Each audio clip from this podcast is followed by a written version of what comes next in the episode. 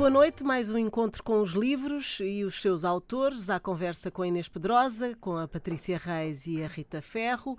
E 20 anos depois da sua morte, falamos do menino Grapiúna, ou seja, Jorge Amado. Todo escritor é um testemunho do seu tempo e, ao mesmo tempo, é um criador de vida, ele faz a vida avançar. Eu acho que a literatura tem uma participação, uma influência enorme na, no avanço da sociedade. Por que é que os regimes todos buscam oficializar a literatura? Buscam colocá-la a seu serviço. Por isso.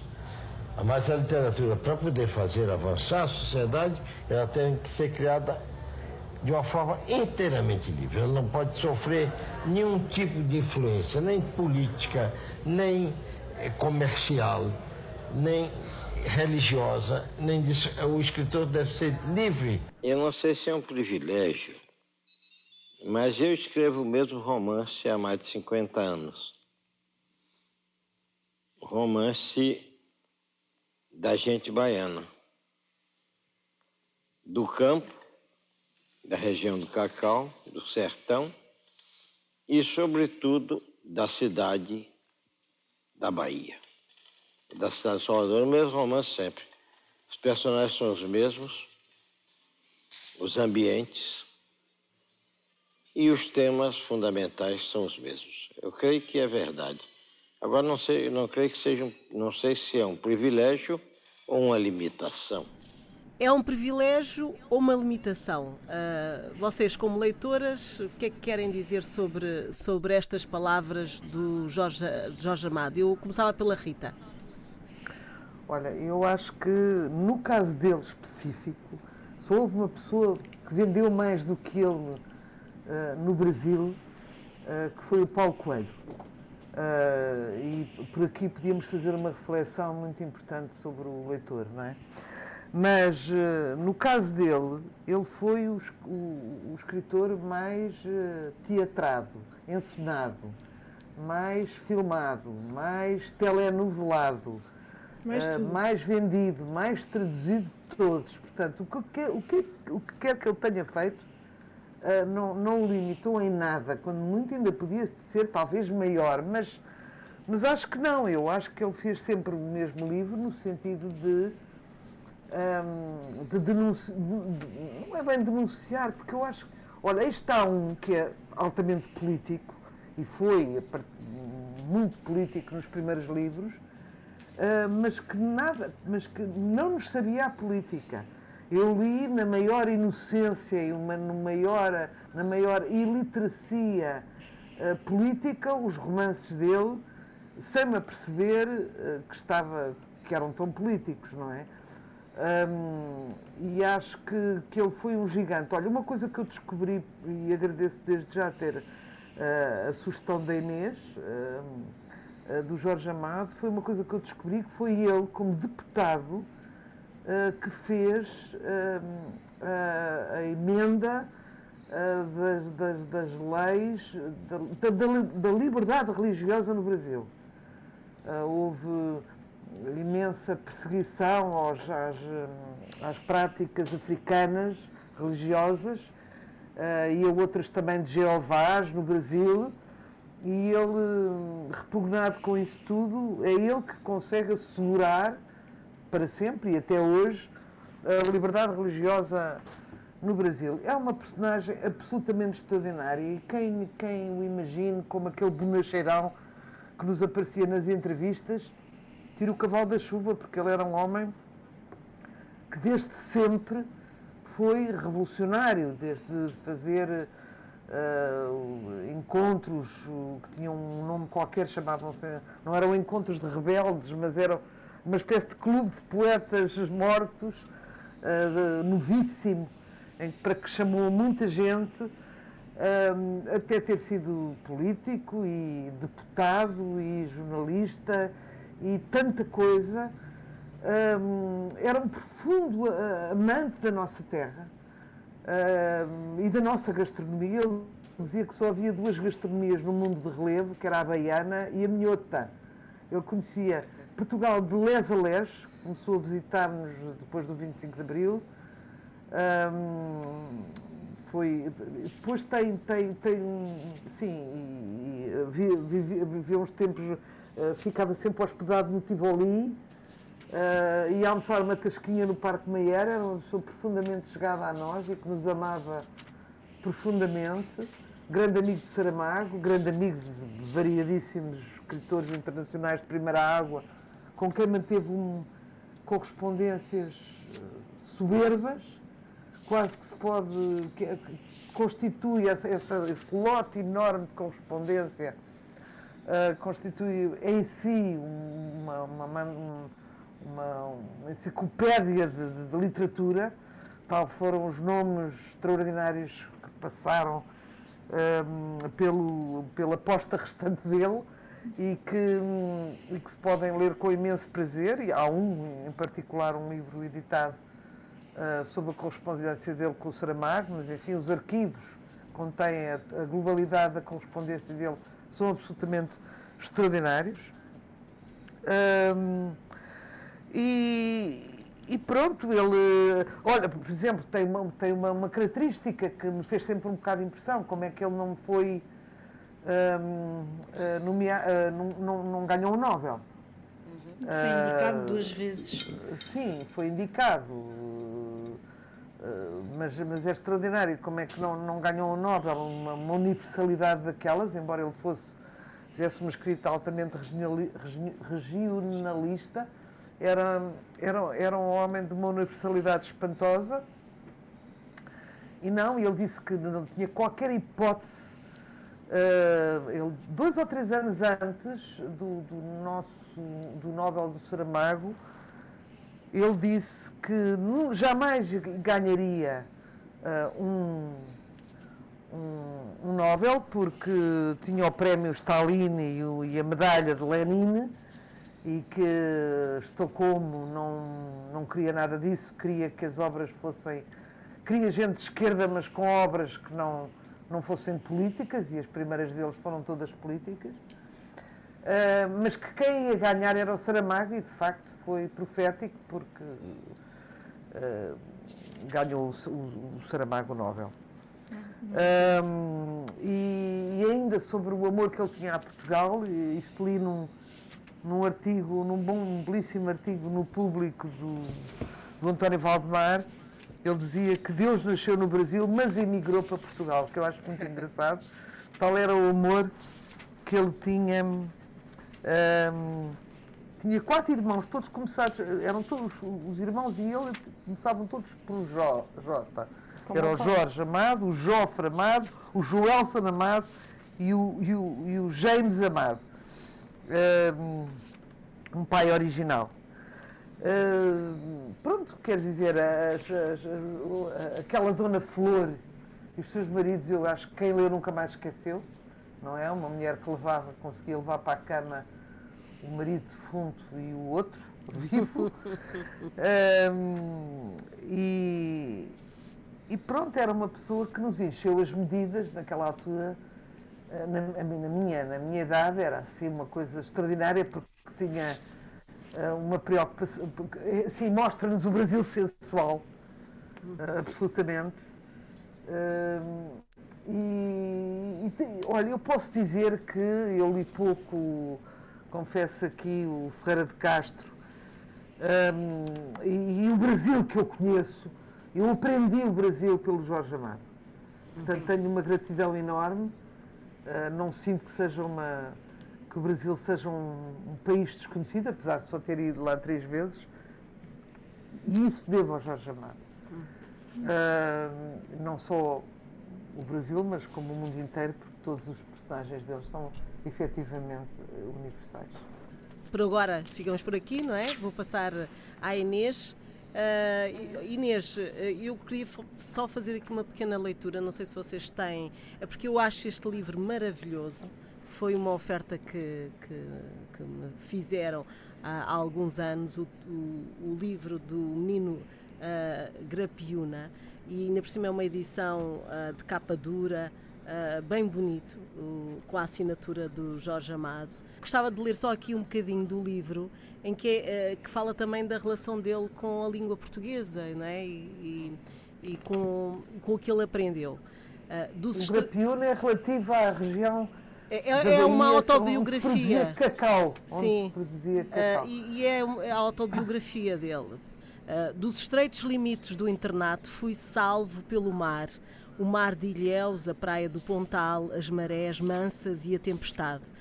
Aplaudido orador sacro, o padre Luís Gonzaga Cabral era a grande estrela do colégio. A sociedade baiana vinha em peso ouvir seu sermão dominical Brilhava também no Liceu Literário Português, nas comemorações de datas lusitanas. Tendo adoecido o nosso professor de português, Padre Faria, ele o substituiu. Seus métodos de ensino nada tinham de ortodoxos. Em lugar de nos fazer analisar os Lusíadas, tentando descobrir o sujeito oculto e dividir as orações, reduzindo o poema a complicado texto para questões gramaticais, fazendo-nos odiar Camões, o padre Cabral, para seu deleite e nosso encantamento, declamava para os alunos episódios da epopeia. Apesar do sotaque de Alemar, a força do verso nos tomava e possuía. Lia-nos igualmente a prosa de Garrett, a de Herculano, cenas de Frei Luís de Souza, trechos de lendas e narrativas. Patriota, desejava sem dúvida nos fazer conscientes da grandeza de Portugal, o Portugal das descobertas e dos clássicos, obtinha bem mais do que isso. Despertava nossa sensibilidade, retirando-nos do poço da gramática portuguesa, cujas rígidas regras nada tinham a ver com a língua falada pelo povo brasileiro, para a sedução da literatura, das palavras vivas e atuantes. As aulas de português adquiriram outra dimensão. E agora passo-te a palavra, Inês. Pois, quanto, a, quanto a, às línguas, eh, eu, eu, há um livro do Jorge Amado muito. Bem, todos os livros do Jorge Amado são fascinantes, mas há um livro de memórias chamado Navegação de Cabotagem, eh, que são memórias soltas, histórias, eh, reflexões, memórias de amigos e também reflexões sobre a escrita. E há uma parte em que ele fala das traduções dos livros Uh, e, e, diz: do ponto de vista do autor, as boas traduções dos seus livros são aquelas que ele não pode ler, em meu caso, a imensa maioria. Negação que sou para línguas, a começar pelo português, escrevo em baianês, língua decente afro-latina, só posso ler em francês e em espanhol, em italiano com dificuldade, dicionário na mão e acabou-se o que era doce e depois diz, eh, vai, vai, vai dissertando sobre a transposição das línguas e diz: Imagine-se a dor no coração ao ver Xoxota ou Chibiu, doces designações da boca do mundo, traduzidas por sexo de mulher ou vulva, bunda virando nalgas. Nalgas? Uma bunda de mulata que se preza? Jamais. E a primeira coisa que eu gostaria de dizer é que uh, uh, Jorge Amado uh, foi um emancipador da sexualidade feminina na literatura.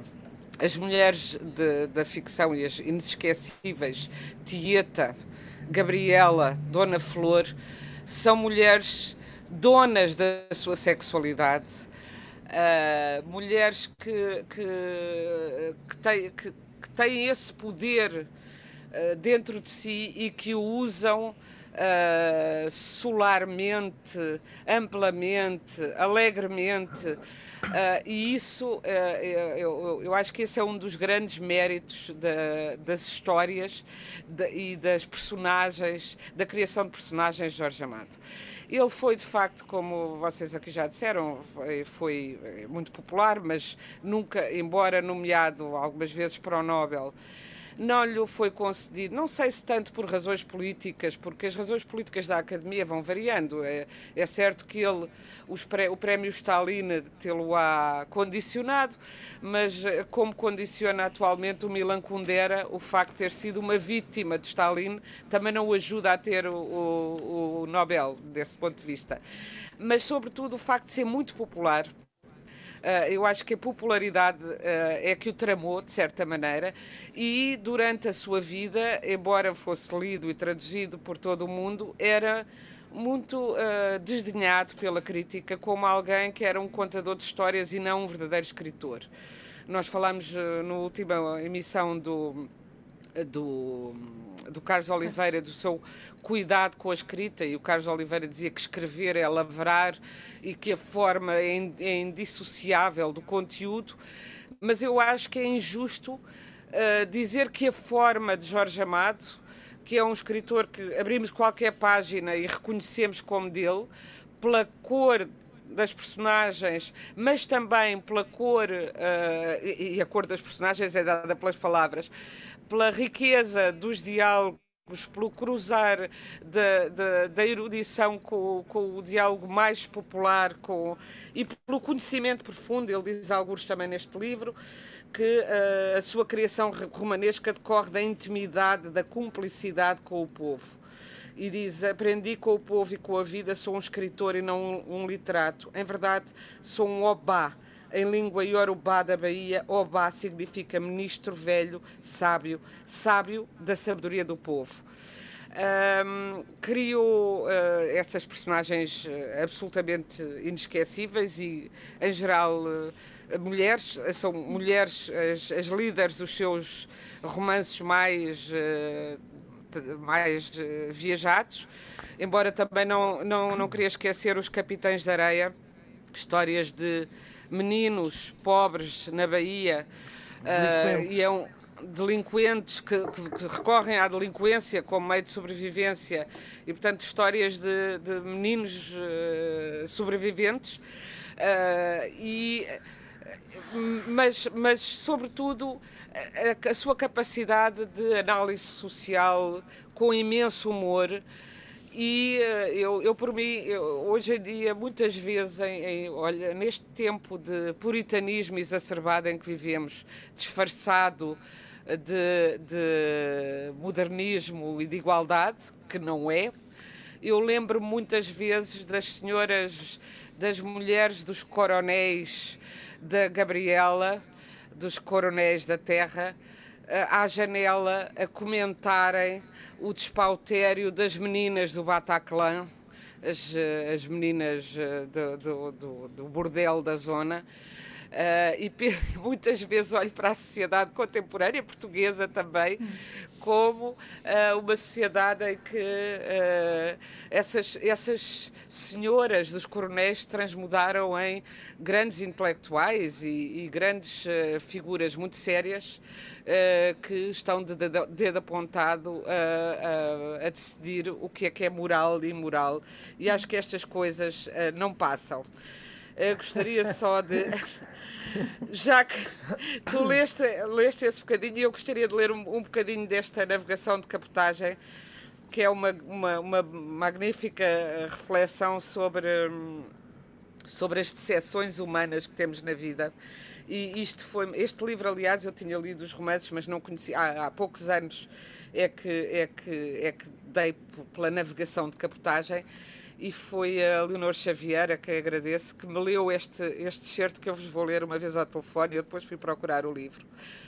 E diz assim: Tenho horror a hospitais, os frios corredores, as salas de espera, salas da morte, salas da morte, mais ainda há cemitérios onde as flores perdem o viço.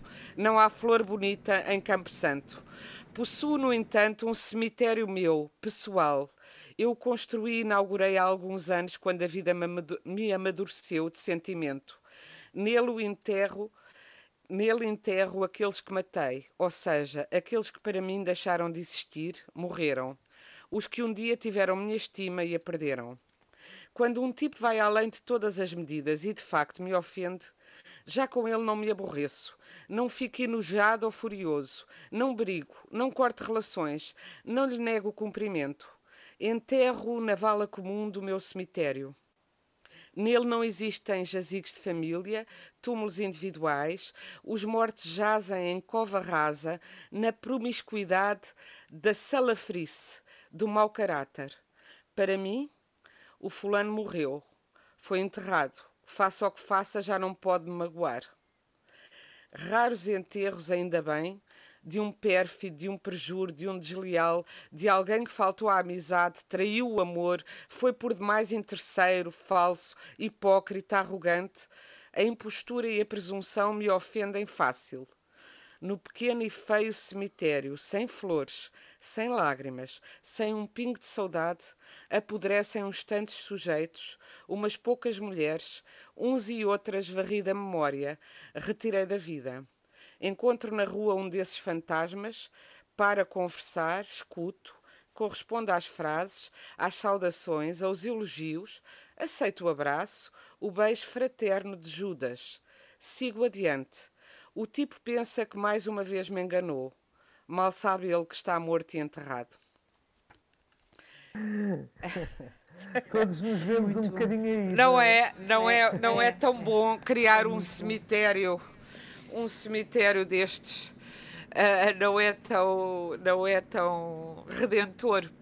Esta ideia não é redentor, esta é ideia de um cemitério é onde jazem os mortos que andam por aí. Patrícia. Jorge, Jorge Amado no seu melhor. Patrícia, seguimos. Então, um, bom, eu sou uma grande fã de Jorge Amado, devo dizer. Uh, e, e, fui à carta da biografia escrita pela Josélia Aguiar, que foi lançada em 2018 e que é um livro com mais de 500 páginas. Infelizmente não consegui acabar para este programa, mas continuarei a ler porque o, a biografia é deliciosamente feita e é com, tem pormenores uh, incríveis, é um trabalho imenso que ela levou quase uma década a fazer, um, é, é, é, surpreendente porque nos dá um retrato de quem ele é e, e, desta obsessão pela escrita destes 14 anos, o que é incrível, mas também porque nos dá um retrato do, da história do Brasil que ele atravessa, não é?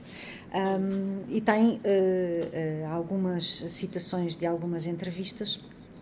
E há aqui três coisas que eu sublinhei para vos ler que eu acho maravilhosas. E uma delas é assim, em relação aos seus inimigos. Imagine você se ao fim de 10 livros e de tão longo período de vida pública eu constatasse ser um homem unanimemente elogiado. Que desgraça! Felizmente sou muito elogiado por uns, violentamente atacado por outros. Reconheço que o meio termo, em relação a mim e à minha obra, é difícil, e nada me, agrada mais do que isso. Ante a minha obra, a neutralidade é impossível, o que me prova que tenho conseguido realizar algo do que me propus fazer. E mais adiante, numa outra entrevista, diz ele: Possivelmente nada tenho de perfeito como estilista. Sou de uma geração que, neste particular, abriu caminhos próprios conseguimos escrever numa língua do povo brasileiro. Talvez ainda não tenhamos dado a essa língua toda a sua lapidação literária. Acredito que os jovens que, os jovens que venham a nos suceder completarão o nosso trabalho e se apossuarão de um maravilhoso instrumento estilístico que é a língua à qual nós demos dignidade literária. E mais à frente. Em geral, os meus personagens são figuras do povo e eu conheço-os bem. Não tenho culpa que críticos refinados desejem que eu recheie de intelectualismo pessoas que são absolutamente sérias. Quanto a mim, prefiro ser leal com os meus personagens. Eu confesso que adoro isto. Não tenho culpa que os meus críticos refinados desejem que eu recheie de intelectualismo pessoas que são absolutamente sérias. Acho maravilhoso, mesmo. E é uma biografia que se lê muitíssimo muitíssimo bem. Um, é muito divertido, é muito. Enfim, é uma, é uma é quase um trabalho vivo, é, é, muito, é muito engraçado de ler. E hum, eu não sei qual é a recordação que vocês têm primeiro do Jorge Amado, mas eu lembro-me uh, perfeitamente da prima, do meu primeiro contacto com o Jorge Amado, porque eu era pequenina, relativamente pequenina. E, hum, e, estava a passar na, na RTP a Gabriela Cravo e Canela com todo o escândalo que isso suscitou à época. Um, e o meu tio avô achava que, que, enfim, éramos demasiadas mulheres em casa, porque era minha, eram três tias minhas e a minha bisavó, e achava que aquilo não era para senhoras, e portanto ninguém podia ver a Gabriela Cravo e Canela. O que era uma frustração imensa, e, e portanto o que é que nós. Vocês. Pois, imaginas a frustração, não é? Porque toda a gente falava disto e nós nada, pronto. E então as minhas tias uh, tinham uma vizinha E nós íamos à vizinha no dia seguinte e ela fazia-nos o resumo, e era um resumo extraordinário porque ela tirava notas, imagina. Ela tirava notas para nos explicar tudo. Uh, Até mesmo aquelas e partes nós fazíamos muitas sensuais. perguntas, não é? Pois claro, e nós fazíamos muitas perguntas. Eu, pelo menos, lembro-me de fazer muitas perguntas. Lembro-me depois uh, do, do livro em si ter sido publicado e do meu tio ter trazido para casa, e aí já podemos ler. Porque uma coisa é ler e outra coisa é ver. Nunca esquecer esta frase. Uma coisa é ler e outra coisa é ver. Dizia ele, do alto dos seus 70 anos, ou coisa que valha. E, e este, foi, este foi o meu primeiro contacto com, com o Jorge Amado. Depois a seguir, claro, a, a a Dona Flor. Eu li a Tieta, aliás, primeiro.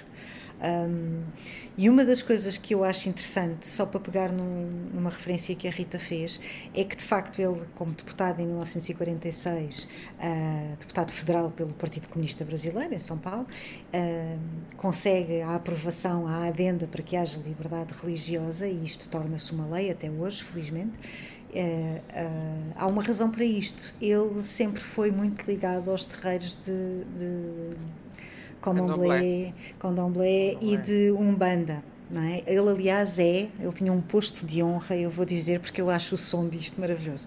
Ele é, ele é um Obá de Xangó no Il Haché Opo Afunjá, que é um telheiro. Uh, e ele tem, tinha uma relação com várias mães de santo uh, muito próximas e com, e com pais de santo também, mas sobretudo com mães de santo. E portanto, todo este, este misticismo, toda esta magia, digamos assim, faz parte também uh, dele. É? e, de, e, daí a vontade de que existisse, existisse uma liberdade, uma, uma liberdade é religiosa. É Sim. E nesta, nesta biografia da Joselia Aguiar, que está publicada em Portugal pela Dom Quixote, é uma biografia de 2018, um, também se fala sobre isso. Uh, como dito, não consegui ler tudo até ao fim uh, para este programa, mas aconselho vivamente uh, que procurem, porque de certo encontrarão, podem porventura encomendar, não sei. Um, porque é, é, é lê-se muitíssimo bem. Um, Uh, a, determinada altura ele diz aqui, eu também sublinhei esta frase: tudo o que é criação te coloca numa série de problemas. Problema de romance você pode resolver de duas maneiras, da maneira certa ou com um truque. Esse não presta, mas é o que ocorre mais fácil, aparentemente mais simples. Mas o leitor vai se dar conta. Para encontrar a solução correta, a gente tem de quebrar a cabeça. Porque ele era um homem que escrevia reescrevia, deitava fora e voltava a escrever. Não era um homem de primeiras, uh, primeiras versões, muito pelo contrário. Um, e ficava muito aborrecido quando tinha um, um texto encalhado, encostado, como ele dizia, uh, e, e, queria muito dedicar-se a determinado romance e, e, não conseguia. Ele, aliás, sempre se definiu como um, um, romancista. Ele diz que há uma grande diferença entre o conto e o romance. Inventaram um termo, novela, para designar um conto longo ou um romance mais curto, mas na realidade é sempre ou um conto ou um longo conto ou um romance pequeno, não há cá novela. Também não faz um género literário, a meu ver. Para mim, o que existe mesmo é o conto ou é o romance, os quais têm arquiteturas completamente distintas. No conto, você narra com uma economia, não só de palavras, como de ações. No romance, com uma amplitude maior de movimentos e com uma técnica diferente, às vezes até aposta oposta àquela do conto. Eu não sou um contista conto, mesmo escrito com a intenção de fazer um conto, creio que escrevi um, pequeno e até bastante publicado, uma história de carnaval, chama-se Há muitos anos, uma coisa da minha juventude, um pequeno trabalho. Tudo mais é aproveitamento de trabalho de romance, de romancista mesmo. Uh, é, é, muito interessante porque uh, ele tinha de facto esta convicção de que seria, de que seria na escrita que encontraria a gratificação e a sua realização pessoal, e assim foi. E mesmo quando esteve no exílio, uh, esteve na Europa, uh, mas também esteve na, na, Rússia, é preciso dizer isto, ele esteve na antiga União Soviética, exilado e, e, vi, e vigiado pela CIA, um, o que não deixa de ser engraçado. Eu acho que ele depois se alimentava de todas estas, de todas estas histórias, não é? Um, e era um grande observador do mundo mais uma vez, jornalista, obviamente, não é? Porque é uma sina que os escritores têm e na altura também era uma forma de fazer dinheiro, obviamente. Uhum. E, e, e, aqui a mulher Diz. dele também com uma grande importância, não é? A segunda mulher. A, segunda, a Zélia, a Zélia Gaitai. Assim, é a segunda, porque ele teve uma primeira mulher, a Matilde, de quem tem, aliás, uma filha que morre aos 14 anos, uma tragédia. Um, e, mas, mas a Zélia Gaitai é muito. Ela. ela ela faz uma entrevista, fica como assistente dele num encontro de escritores onde está o Pablo Neruda. E ele está de tal forma encantado com ela que às tantas uh, vai no carro com ela com o Pablo Neruda e a mulher do Pablo Neruda manda o motorista parar o carro e, e, e, grita para uma florista que quer comprar cravos. E ela pergunta quantos ele, ele diz que todos e agarra nos cravos todos e derrama os cravos aos pés da, da Zélia Gata. Imagina é uma coisa muito é muito bonito isto a, a história é muito bonita e é, e é, bom perceber que é uma história de amor. Claro que não era nenhum santo, não é? Isso percebes logo no início da biografia que de santo pouco, não é? E muitas casas de muitas casas de meninas e muitas e muitas eh, e muitas muita vida boémia, embora não uh, muito álcool, porque ele era mais dado aos sucos do que propriamente ao álcool, curiosamente. Rita, uh, achas que as novelas contribuíram também muito para esta popularidade? Acho, acho, e acho que é o, estas especificamente do Jorge Amado e outras tantas também, justiça seja feita, uh, acho que só contribuíram para uh, a expansão da sua obra no mundo inteiro.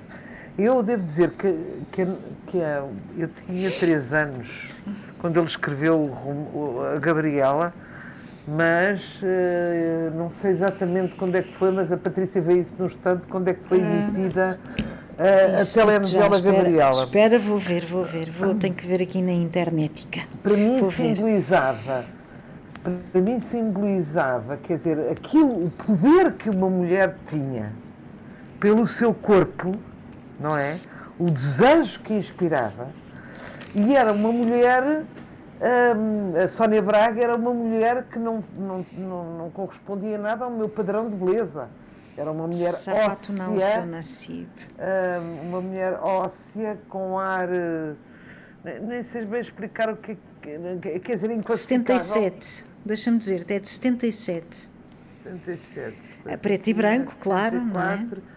É, ela era a cores, a nossa televisão. Sim, a nossa, a nossa que era a preto e branco. Pois, claro. 23 ela era a cores, anos. Eu tinha 23 aninhos, mas era uma analfabeta sexual. E, e, e, realmente a ideia de desejo e aquele poder que ela tinha, que ia passeando e os homens iam caindo, aquilo foi uma, um abre-olhos, como, como os miúdos dizem, não é? Foi um abre-olhos de que realmente o, o, o, corpo, e não só o corpo, era a sensualidade. Ela respirava sensualidade, porque também é isso que dá para ver a diferença entre uma mulher escultural e canonicamente bela e uma mulher que pode não inspirar nada, pode, digamos, não falar à região autónoma de baixo ventre masculino, um, e ela que era uma mulher que, cuja beleza era absolutamente consensual entre todos os homens. Eu lembro-me de espantar, mas porquê que acham tão bonita? Não é assim tão bonita. Era a sensualidade que ela respirava hum. e a personagem também ajudava, não é? Descalça, descalça e decotada. Deixa-me deixa dizer pernas lustrosas Sim, deixa-me dizer-te que tinha 4 milhões de espectadores. 4 milhões ok? Cinco dias por semana a ver a, Gabriela. Em eu 77. que vocês não eram nascidas. Não, em 77 ah, éramos nascidas, parava, amor. Parava, mudavam-se as, as sessões da, da, da Assembleia. Da Assembleia da República. Lembras-te disto? Não lembras Lembro, lembro. Paravam, uh, paravam interrompiam. tudo, interrompiam para Se... as pessoas irem para casa, porque não, não havia hipótese não era de para, gravar. Era irem irem ver a Gabriela e depois voltavam. Chegou a haver uma sessão, lembro-me eu, muito importante, que era para se prolongar e prolongou-se pela noite dentro, mas interromperam para ir ver a Gabriela e voltar. Mãe, diz aqui, olha, diz aqui nos, no Museu da RTP, diz assim: não se confirma, mas também não se desmente, que certo Conselho de Ministros tenha sido interrompido para que os participantes pudessem seguir o episódio final da telenovela e que o secretário-geral de um partido político tradicionalmente austero tenha chegado aos estúdios da RTP para participar no programa Mosaico com ligeiro atraso, não por ter estado reunido com os trabalhadores, mas porque não quis perder o final do episódio. Que assim tivesse sido, não espanta, pois a verdade é que o país quase parava à hora da telenovela brasileira. E esta teve o peso suficiente para mudar hábitos entre as nossas gentes. Isto está. Mudava hábitos, não se combinava nada àquela hora, não se jantava àquela hora, não se almoçava uh, qualquer. Nada. Aquilo era absolutamente, foi de facto o melhor livro dele, o mais conhecido, mas também a melhor telenovela de sempre. Não, é? É. não foi só por ser a nossa primeira. Nós ainda hoje dizemos: estás muito Gabriela, quando alguém não usa os sapatos. É. E, ou, ou outra coisa qualquer, é porque havia aquela coisa, eu nasci assim, não é? Eu, É. nasci assim, eu sou assim, eu nasci assim. Eu cresci E assim, sim. Eu cresci assim, exatamente. E era uma maneira de estar. E surgiram tantas Gabrielas. Nomes, Pois. nomes. Foi, Gabriela, sim, sim, é verdade. E Malvinas. Malvi- é verdade! Malvina era da franja, morena. Malvina, que era a minha, a que eu adorava, e essa que era assim emancipada, mais a menina, bem que se emancipa. E, e eu pus no meu primeiro romance há uma gata que se chama Malvina em homenagem também a isso. A sério, isto não é A sério. Engraçado. E Que o, engraçado. o meu, o meu pai comprou uma televisão pequenina para quando fôssemos, quando formos, quando for, fôssemos de férias, portanto que aquilo atravessou a tempo das férias, do verão e assim. sim. E eh, eles alugavam uma casa no Algarve para irmos de um apartamento para irmos umas 15 dias de férias. E nesse apartamento não tinha televisão e comprou-se uma televisão porque não se podia perder os episódios da Gabriela. Ah, pois claro. Exatamente. Era Nunca mesmo. mais um- eu, eu que tenho uma memória péssima, lembro-me de todos. Lembro-me do Nassib, que era o taberneiro sim. muçulmano. Sim, que era, uma- era um ator extraordinário também. Os atores aí fizeram Eram- um eram muito-. Sim, É. os atores eram maravilhosos. Agora foi uma grande pedrada no charco, não é? Quer dizer, em 77. eh, Falamos de um, de um Portugal muito cinzento, não é? Ainda. Não, e não, não era só o cinzento, era também, aliás, o Jorge Amado era o educador sexual de Portugal antes do 25 de Abril. E era por isso que tinha tanta, é verdade, era por isso que tinha tanta, tanta fama também, porque eh, tudo aqui era censurado, mas os livros de Jorge Amado não tinham, não eram censurados. Os escritores portugueses não podiam escrever aquilo que ele escrevia. Eh, mas os livros dele entravam, eram um êxito extraordinário. Eu lembro-me da da mulher eh, em Portugal e, enfim, todo o mundo eh, português. Eh, Lembro-me de me contar a mulher do general Hugo dos Santos, na altura major, e que foi um dos, dos do posto de comando do 25 de Abril, um dos organizadores do 25 de Abril, que eh, a certa altura eh, foi para o Sal, para a Ilha do Sal, acompanhando o marido eh, nas, nas lides da guerra, e na Ilha do Sal não se passava nada, aquilo era um deserto, e ela diz que o grande acontecimento era a chegada do avião, que era, acho que era quinzenal, do avião que vinha com os livros de Jorge Amado que elas encomendavam. Porque o grande entretenimento delas era os livros de Jorge Amado. Ah, e, e ele, e eu acho que era muito por causa dessa emancipação da sensualidade do erotismo e que isso foi depois a educação da juventude portuguesa e um igualizador social porque f- vocês imaginem o impacto de uma história como a da Gabriela, dessa mulher livre, nas aldeias do interior, Ah, que era mesmo interior distante, na educação das, das eh, jovens, sobretudo das raparigas, claro, e mesmo dos rapazes, no na revolução mental que isto essa provocou, novela claro. provocava mental e, de, e, de, e moral, de comportamental, etc. Foi, eh, foi de facto uma revolução. E é, muita, é muito triste que, entretanto, Jorge Amado, que depois de morrer foi re- reabilitado enquanto escritor pela crítica, que agora já o considera, entrou no cânon, mas desapareceu das leituras em Portugal, pelo menos. sim, sim, sim. Estava-se a falar. Sim. Ah, Não, estava aqui a ver que estávamos aqui com um problema técnico, ah, mesmo no final do programa. Ah, está com muito feedback e se calhar é tempo de nos despedirmos. Não sei o que é que querias dizer, Rita. Não, eu estava estava a dizer que, que, hum, que- que estamos num país em que ah, ah, o filme A Piscina, que era com a, com a Romy Schneider, Schneider. E o Alain Delon e a Jane Birkin e etc. eh, eu lembro-me das filas que se formavam para ir ver e aquilo não tinha nada de explícito. Havia uma que aparecia topless numa piscina, que era mulheres topless, tinham todos os homens em casa uma, mas era tal a sedença, a, a, a,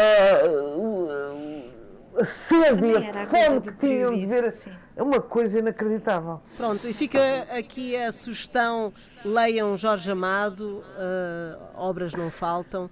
Eh, também podem eh, ler a biografia, não é, Patrícia, que, Sim, que tu da referiste. Julia Aguiar, que é maravilhosa, sim.